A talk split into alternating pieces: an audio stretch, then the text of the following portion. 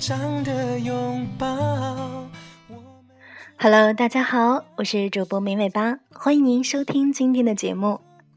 今天的节目，我们来聊一聊，在面试阶段如何与 HR 沟通薪酬呢？我们今天给出一位专业的 HR 的观点。面试到最后，双方都有意向了，最关键的问题也就出现了，那就是薪酬。专业的 HR 一般会先详细的了解下候选人目前的详细的薪资构成，细节到基本的月薪、股票数量以及获利方法、奖金构成以及核算方式、补贴种类以及报销方法、福利制度、公积金的购买比例等等，恨不得拿到你的工资单研究清楚。了解完候选人当前的薪酬情况之后，会了解一下候选人对于目前正在面试的这个机会的薪酬期望值。候选人的问题就出现了：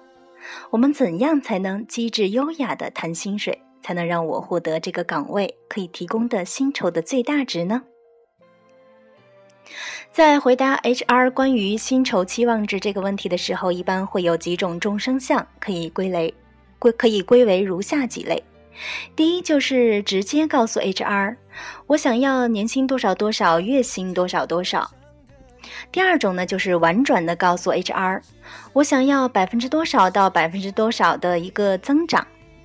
第三种是反问 HR 说，你们这个职位可以给的薪酬是多少呢？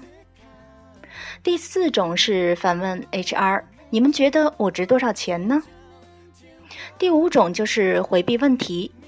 我觉得贵公司一定有自己的薪酬标准，你们按照能给的薪酬开个价告诉我就好了，我能接受就接，不能接受就算了。第六种也是回避问题的，我对薪酬没有什么要求，更看重这个平台和发展机会。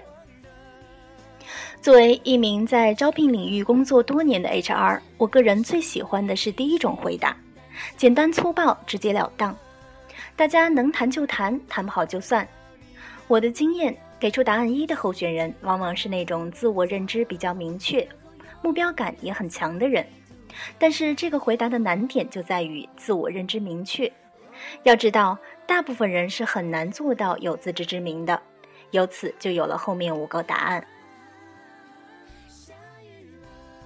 三四五三个回答是最让我不能接受的答复。今天主要就是为了解答这三个问题。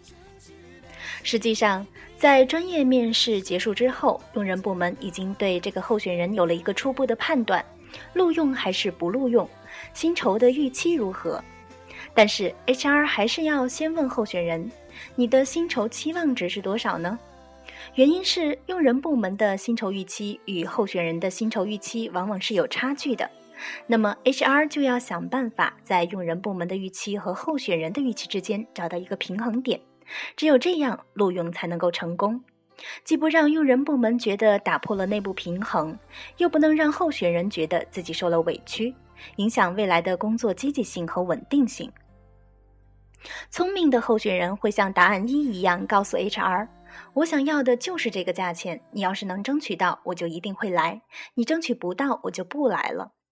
但是大部分人不是这样想的，他们会问：“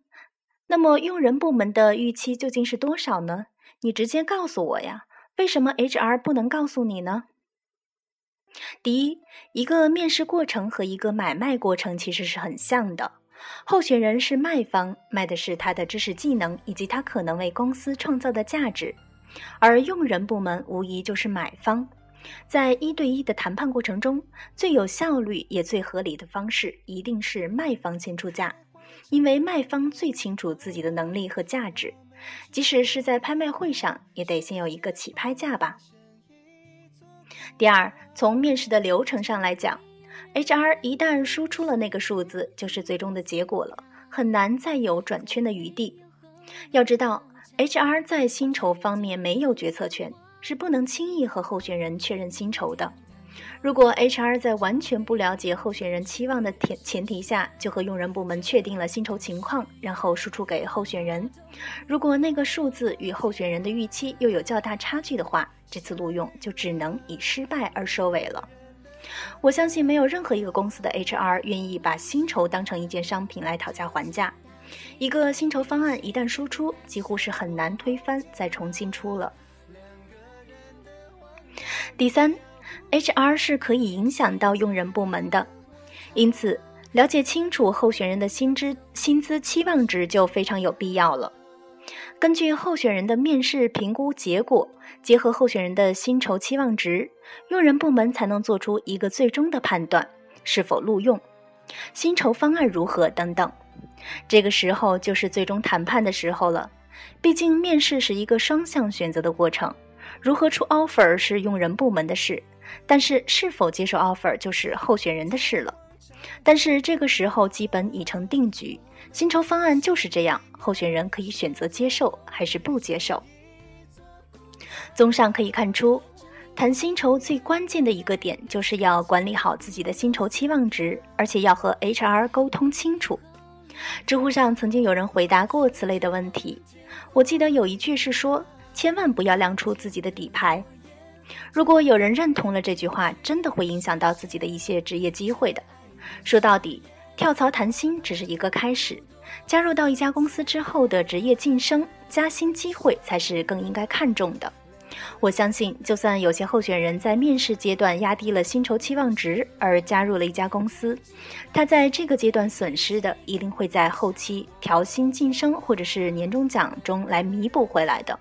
因为业绩是大家看得到的，哪个主管不愿意倾斜资源给最能够创造价值的员工呢？当然，如果有人觉得自己入职时就应该得到的薪酬，后期并没有相应的升职加薪等机会来弥补回来，那么你可以下个定论，说这个公司不是一个好公司，可以果断离开，去看看其他的机会。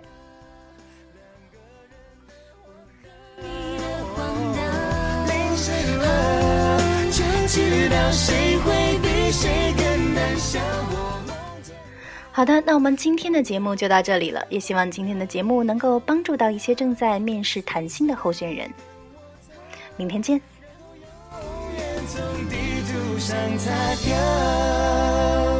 一起看天亮了，除了爱以外，我